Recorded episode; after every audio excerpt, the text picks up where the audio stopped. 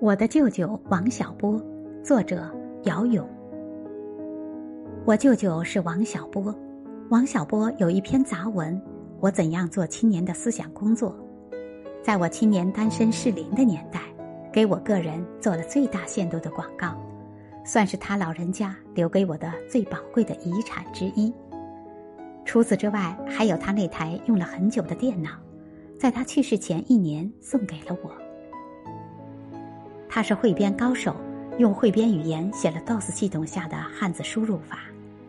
二十世纪九十年代，总共也没几种汉字输入法。这个输入法有个功能，可以加四声，这对使用者的要求比较高。普通话读音需要准确。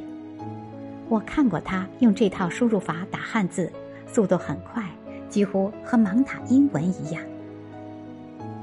他个人的最后几年。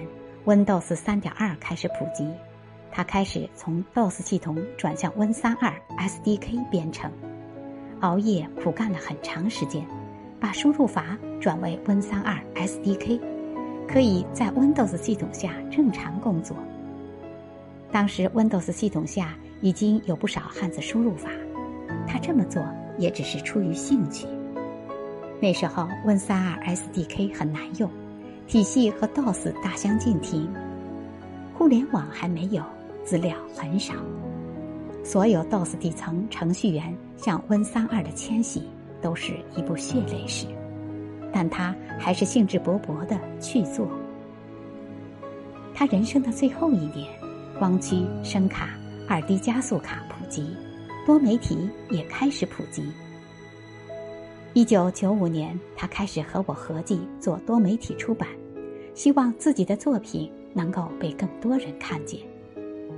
平时为了维持生计，他只能忍受着严重的痔疮，每日给各种杂志写杂文稿件。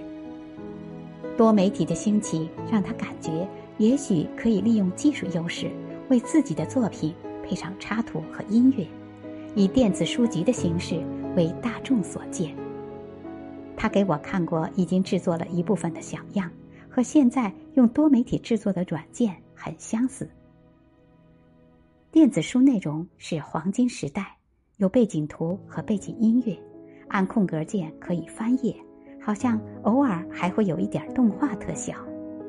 这个样本完全是他自己用 Win32 写的 EXE 可执行程序。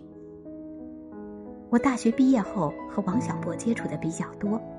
那几年，每周末都在他母亲家相聚，偶尔我会和他住一块儿，就在他母亲家旁边筒子楼里的小屋。里屋是他的写作桌，外屋很小，只有一张床。印象最深的就是他烧普洱茶的电炉和玻璃茶壶，里面总有极浓的茶水，下面沉淀着大量茶叶，估计他熬夜就靠那个。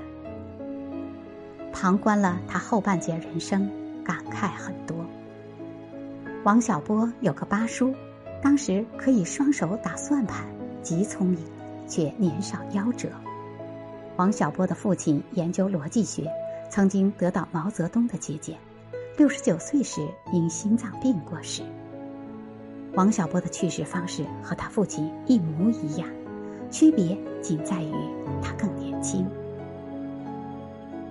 我最大的感慨是，留得青山在，不怕没柴烧。天才也好，资质普通如我也好，都只有一次人生。保持健康和活力，做自己热爱的工作；保持善良，做精神自由的人，是我从王小波那里学到的最重要的东西。希望每个喜欢王小波的人都有健康的身体和充实的精神生活。